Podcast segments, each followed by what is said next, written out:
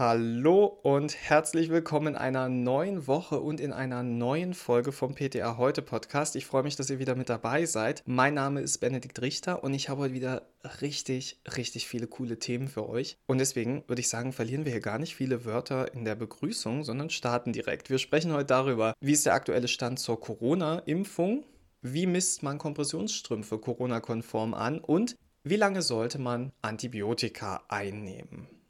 Ja, seid ihr bereit? Sitzt ihr bequem? Bequem sitzen ist gut, denn die erste Nachricht, die ist mal wieder was, was euch bestimmt vom Hocker hauen wird. Johnson und Johnson. Ja, Johnson Johnsons Impfstoff, der sollte Anfang Mai ja eigentlich zum ersten Mal an Arztpraxen über die Apotheken geliefert werden. Aufgrund von Lieferschwierigkeiten wird das nicht möglich sein, aber keine Sorge, die Menge wird dann mit Vaxevria von AstraZeneca ausgeglichen. Ja, bis morgen, also am 27. April bis 12 Uhr muss bestellt werden. Pro Arzt sind bis zu 36 Dosen Comirnaty, also der Impfstoff von BioNTech, und bis zu 50 Dosen Vaxzevria möglich. Es soll sichergestellt sein, dass jeder Arzt mindestens 18 bis 24 Dosen von BioNTech Pfizer erhält und mindestens 10 Dosen von AstraZeneca. Ja, falls eure Ärzte noch nicht wussten, dass Johnson Johnson jetzt nicht erhältlich ist, ist heute wahrscheinlich der Griff zum Telefon nötig, bevor es da nächste Woche eine Überraschung gibt. Und apropos Johnson Johnson, die USA haben die Impfungen damit wieder aufgenommen. Die waren ja, könnt ihr euch vielleicht erinnern, ausgesetzt worden, weil es auch hier wie bei dem anderen Vektorimpfstoff Vaxzevria zu seltenen Fällen von Thrombosen kam.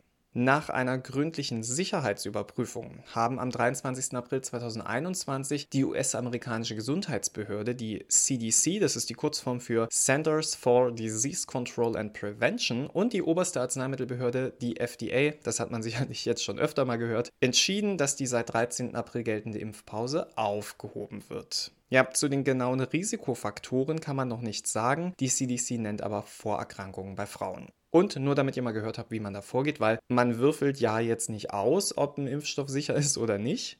Das ist wissenschaftliche Arbeit, die dahinter steckt. Seit dem 13. April, also seitdem man die Impfung ausgesetzt hat, haben medizinische und wissenschaftliche Teams von der FDA und der CDC die verfügbaren Daten zu Vektorimpfstoffen untersucht. Als Ziel hatte man das Risiko von zerebralen Thrombosen, Blutgerinnseln im Oberbauch und andere Körperstellen und das gleichzeitige Auftreten von verringerten Blutplättchenzahlen zu untersuchen. Man hat dafür die Daten des Meldesystems für Impfstoffnebenwirkungen benutzt. Übrigens gibt es auch in Deutschland eine App vom Paul-Ehrlich-Institut, die heißt Safe weg und da kann man und sollte man auch seine Nebenwirkungen nach der Corona-Impfung eintragen. Die App erinnert einen auch regelmäßig an die Meldezeitpunkte, also zum Beispiel am Tag der Impfung. Da wird man sogar zweimal gefragt, wie es einem geht. Dann am nächsten Tag und dann werden die Abstände, die zeitlichen Abstände immer größer. Also legt diese App ruhig jedem nahe, der sich impfen lässt, beziehungsweise ladet sie auch selbst herunter, wenn ihr geimpft werdet oder seid. Ja, und damit, versprochen, haben wir Corona abgehandelt und können jetzt zu den typischen Apothekenthemen kommen.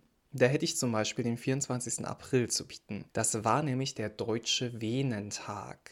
Und jetzt denkt ihr bestimmt, oh, der Richter und seine Feiertage immer. Da ist ja gefühlt jede Woche irgendwas. Und ja, das stimmt. Aber ich erzähle euch hier nur von den relevanten Feiertagen. Vom Tag des Nasebohrens zum Beispiel habe ich euch nicht erzählt. Und obwohl man jetzt sagen muss, der Tag des Nasebohrens ist in Zeiten von Nasenabstrichen eigentlich auch gar nicht so unwichtig. Aber zurück zum Venentag. Ihr wisst, wenn die Venentätigkeit nicht mehr so super funktioniert, wenn Thrombosen, Krampfadern die Folge sind, spätestens dann muss der Kompressionsstrumpf ran.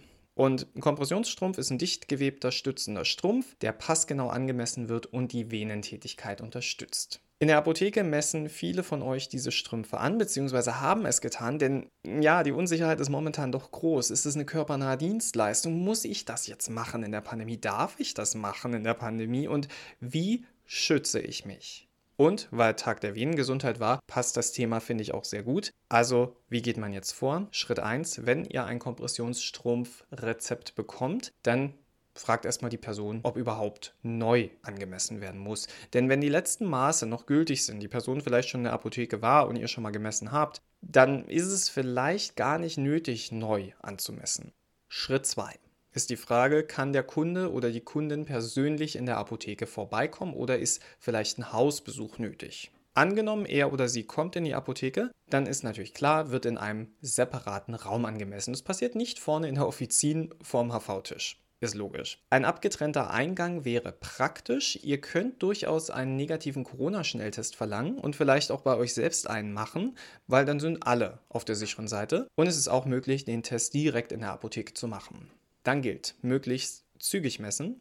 Da sehe ich aber jetzt eigentlich kein Problem für eine erfahrene PTA. Und dabei ausreichend Schutzkleidung tragen, also sprich Handschuhe, FFP2-Maske, Kittel und Visier.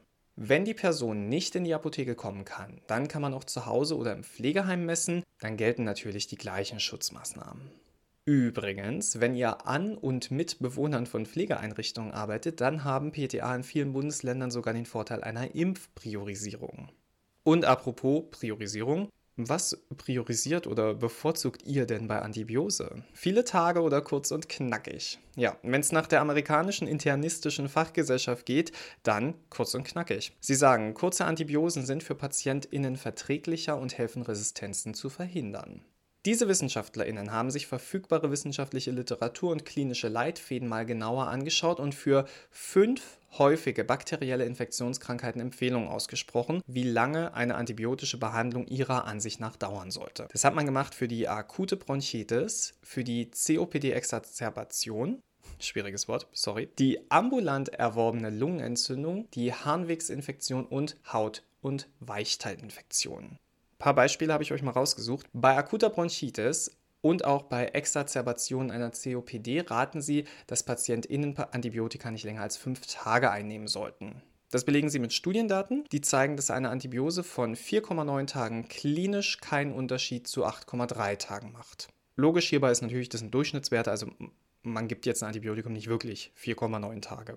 Bei der ambulant erworbenen Lungenentzündung empfehlen sie ebenfalls 5 Tage und sogar einige Wirkstoffe ganz konkret. Und obwohl unsere deutsche Leitlinie diesbezüglich gerade überarbeitet wird, sind sich die deutschen und amerikanischen WissenschaftlerInnen ziemlich einig, was das angeht, denn Amoxicillin gilt als Mittel der Wahl. Wenn eine Penicillinallergie oder Unverträglichkeit vorliegt, dann kann man auch auf Moxifloxacin oder Levofloxacin switchen. Und auch die Makrolide, Claritromycin, Azithromycin und Doxycyclin sind möglich. Allerdings gilt es hier, eine ca. 10%ige Resistenz gegenüber Pneumokokken zu beachten. Bei Harnwegsinfekten gilt, Frauen sollten entweder 5 Tage Nitrofurantoin oder 3 Tage Trimetoprim Sulfamethoxazol oder eine Einzeldosis Phosphomycin einnehmen. Das ist heute der Podcast der schwierigen Wörter.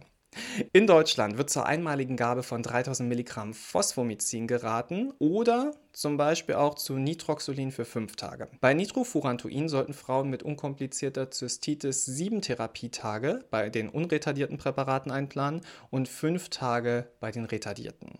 Die Leitlinie sieht übrigens alle Therapieoptionen als gleichwertig an. Kleiner Dämpfer übrigens für Phosphomycin im Jahr 2018. Laut einer Studie waren 70 Prozent der Frauen, die dreimal täglich 100 Milligramm Nitrofurantoin eingenommen hatten, nach 28 Tagen symptomfrei, während nach Phosphomycin nur 58 Prozent der Frauen keine Beschwerden mehr zeigten. Ja, also auch bei Antibiose gilt, in der Kürze liegt die Würze und das gleiche gilt für Podcasts und deswegen würde ich mich jetzt auch mal wieder verabschieden. Bevor wir aber zum Abschluss kommen, noch ein Tipp von mir, wenn ihr Fortbildung, Prämien und Punkte sammeln mögt, denn ihr könnt mit eurem PTA heute Account neuerdings auch DAP-Punkte sammeln, also Punkte beim deutschen Apothekenportal. Wenn ihr da bereits einen Account habt, dann könnt ihr den hier bei uns integrieren. Ansonsten fangt ihr einfach neu an zu sammeln. Weitere Infos findet ihr auf ptaheute.de. Und mich findet ihr heute Nachmittag in der Apotheke. Ich habe in dieser Woche meine Rezepturwoche, das heißt, ich werde jeden Tag in unserer Rezeptur beschäftigt sein und da, äh, ja, ich freue mich da eigentlich schon sehr drauf. Das ist immer ganz schön, mal so die ganze Woche nur Rezeptur machen zu können. Ich wünsche euch allen eine ganz, ganz tolle Woche. Wenn ihr mögt, hören wir uns nächste Woche wieder. Ich werde auf jeden Fall da sein. Bis dahin und gehabt euch wohl.